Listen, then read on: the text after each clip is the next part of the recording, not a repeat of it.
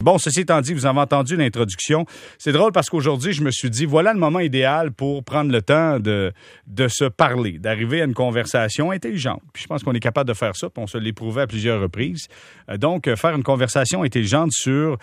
C'est un peu un, un, retour sur qu'est-ce qui s'est passé cette semaine parce que à plusieurs reprises dans nos conversations, le marché montréalais a été invoqué.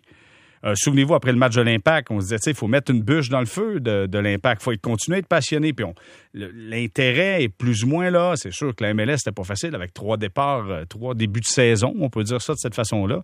Euh, différent, c'est difficile de maintenir l'intérêt. Mais tu sais, il y a un travail à faire là-dessus. Puis les gens appelaient, puis il y en a qui disaient, ouais, mais tu sais, c'est un sport. Puis là, je disais, j'ai l'impression qu'on est rendu ailleurs là-dedans. Puis on questionnait beaucoup le marché montréalais. Quand je dis marché montréalais, je vais étendre ça au marché québécois. Et peut-être que euh, les gens du Saguenay vont m'appeler euh, un peu plus tard pour me dire non, non, c'est pas, pas la même chose du tout. Mais je, l'inclus là-dedans aussi. Parce que j'ai l'impression que pour le hockey, peut-être pas pour tous les sports, mais pour le hockey, c'est un grand marché global, marché euh, du Québec. Et là, on a parlé de Jonathan Drouin, qui, lui, a critiqué un peu le marché en disant, tu sais, il va falloir se faire à l'idée.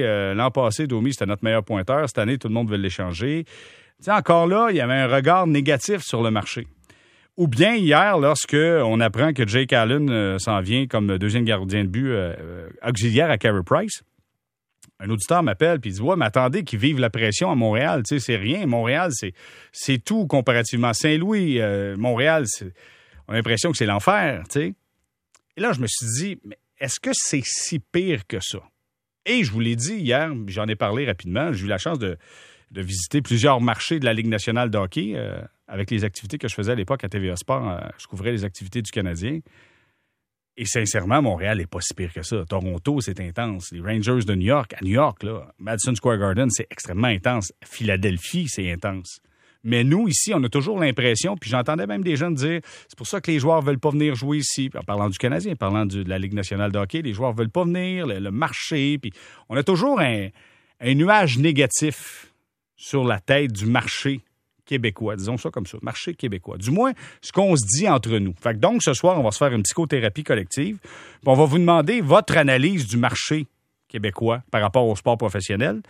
Euh, mais aussi, en plus, vous allez téléphoner tout à l'heure. Vous allez me dire ce que, vous en pensez de ce marché-là, mais vous allez me dire quel est votre comportement à vous. Comment vous vous comportez dans ce marché-là? Si vous me dites, ah non, moi, je suis peinard, euh, je dis rien, puis vous êtes sur les réseaux sociaux tout le temps en train de dire, lui, c'est un pas bon, c'est-tu ci, puis c'est-tu ça.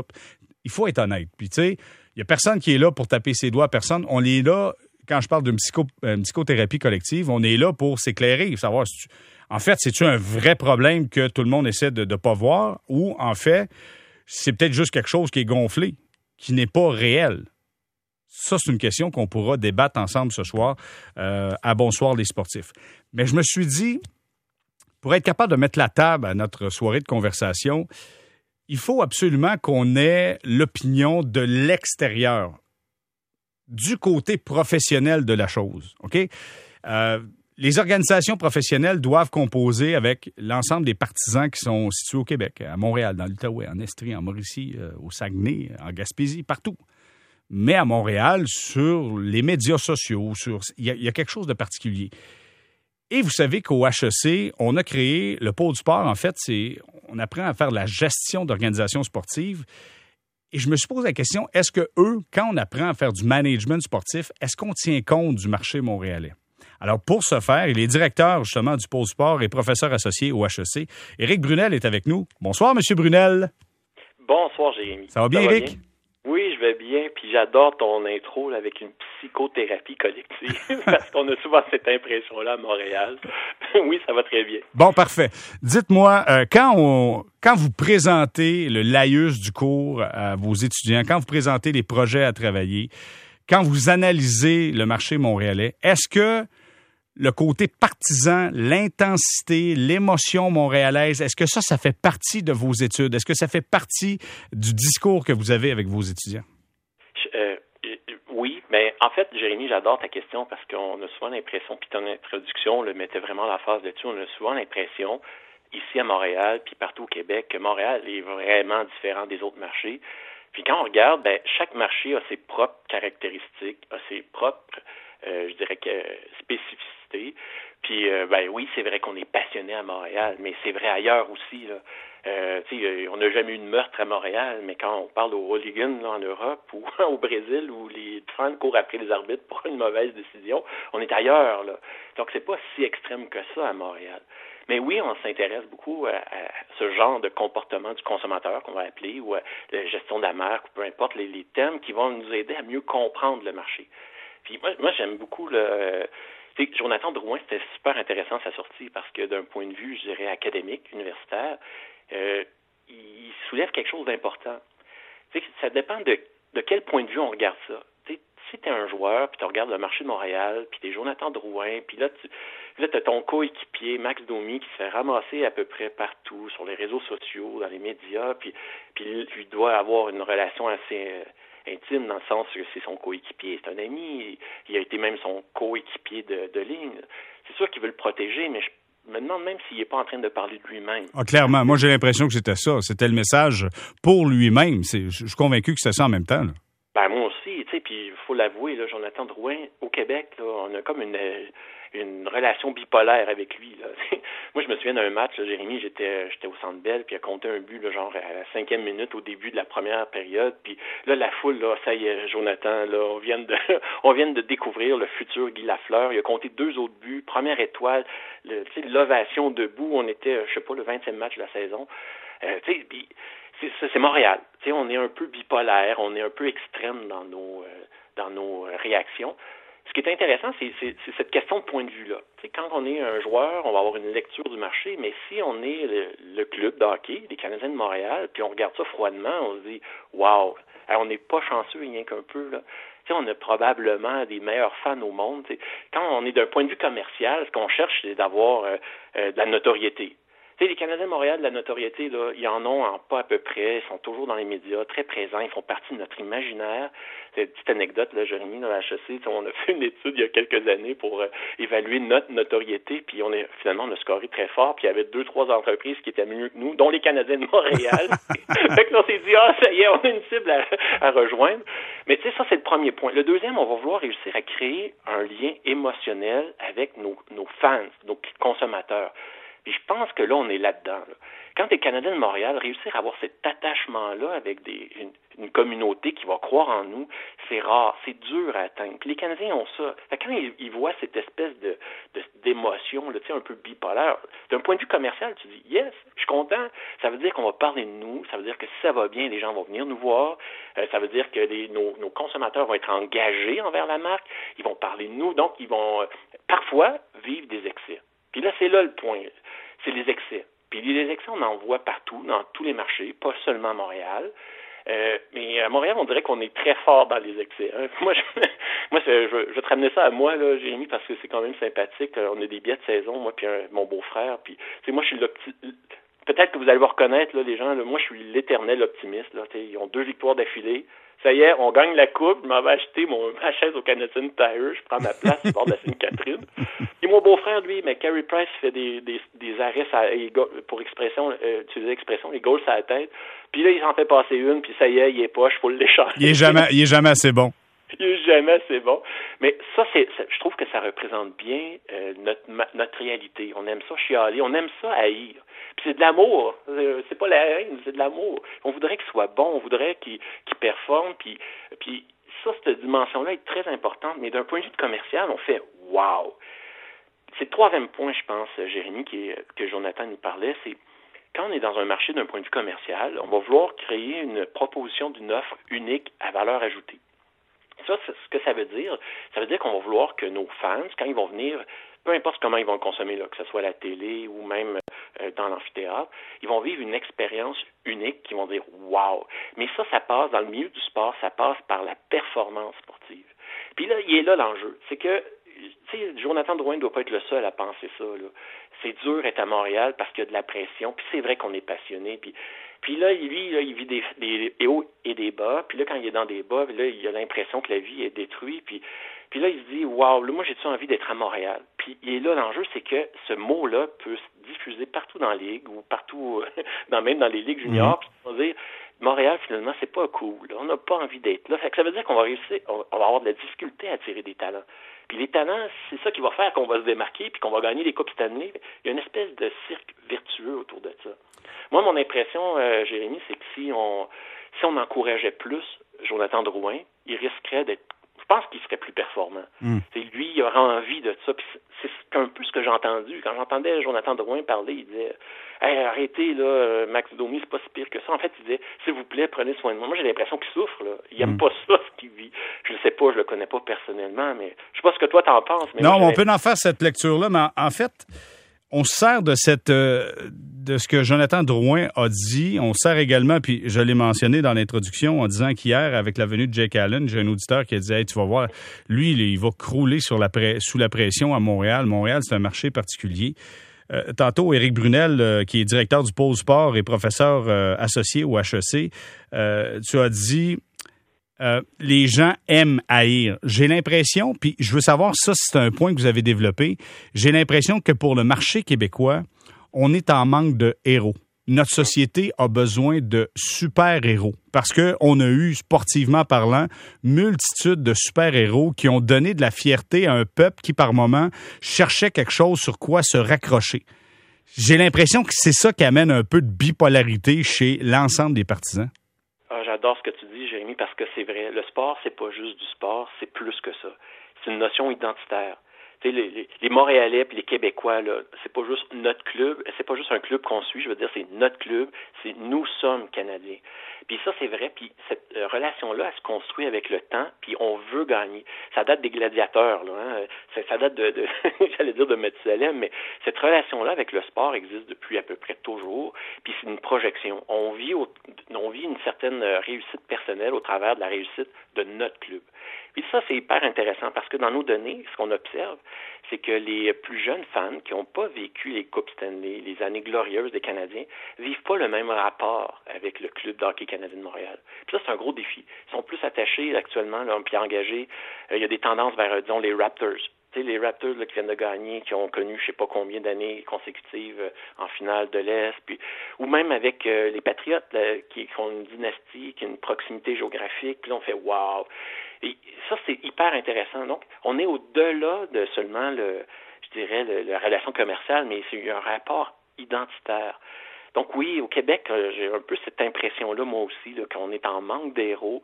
Euh, on en a eu il n'y a pas si longtemps, disons, avec les Alouettes quand ils gagnaient les, euh, les coupes... les coupes Grey les Coupes Grey, merci. Euh, puis, puis là, on aimerait tellement en avoir, puis là, on en cherche, puis là, je sais pas, peut-être au tennis, là, Félix, là, ça va être notre prochaine, Félix euh, euh Aliassime, ça va peut-être être notre prochain héros, puis on va s'accrocher à lui. Il y a eu Jacques Villeneuve, il y en a eu dans toutes sortes de sports, mais c'est vrai ce que tu dis, puis c'est, euh, on, le voit là, quand on fait des, des, études, des recherches, on se rend compte à quel point ce besoin-là, actuellement au Québec, n'est pas comblé. Puis ça, quand on est déçu, puis qu'on est en attente, ben on vient plus, euh, je dirais, irrité et irritable. Donc ça peut expliquer parfois des, des sautes d'humeur. On parlait des excès tout à l'heure.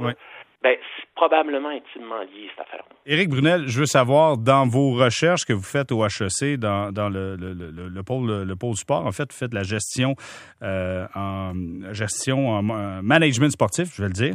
Euh, est-ce que vous tenez compte également des médias? Parce que les médias font partie également, j'allais dire du problème, mais font partie du tout. Si on parle de bipolarité, les médias également embarquent là-dedans. Ah, tout à fait. Puis, puis là, je reviens encore, ça dépend du point de vue. C'est super important parce que si on est d'un point de vue commercial, imaginez les Canadiens de Montréal, la, la notoriété vient beaucoup du traitement média.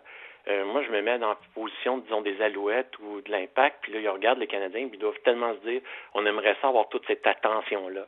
Mais cette attention-là vient avec un prix à payer, puis on est dans les excès, puis les journalistes sont aussi des fans, faut le reconnaître, même si on parle de neutralité journalistique, je crois pas vraiment, euh, parce que d'abord et avant tout, ils, suivent le sport, puis ils l'apprécient, puis ils ont envie, eux autres aussi, que ça marche bien. Là. Donc, dans leurs propos, inévitablement, ils mettent de l'huile sur le feu, ou l'inverse, ils glorifient. Donc, ce rapport un peu bipolaire, c'est sûr que les médias. À Montréal, j'ai pas de données précises, là, mais euh, peut-être, Jérémy, toi qui as voyagé un peu, ça serait plus de l'ordre anecdotique, mais moi j'observais ça. On est particulièrement, euh, les Canadiens de Montréal ont un traitement médiatique particulièrement intéressant par rapport à d'autres clubs de la nationale de hockey. Et euh, peut-être tu validerais ça, je ne sais pas si. Euh, Définitivement, il y a des places. Euh, si je prends les, puis c'est drôle parce que souvent les gens vont nous dire, il n'y a pas un joueur qui veut s'amener ici, un joueur autonome, avoir un vestiaire plein de journalistes avec le Canadien de Montréal. Fait que là, je leur dis souvent, Ouais, OK, je comprends, mais ici, là, on est et francophone et anglophone.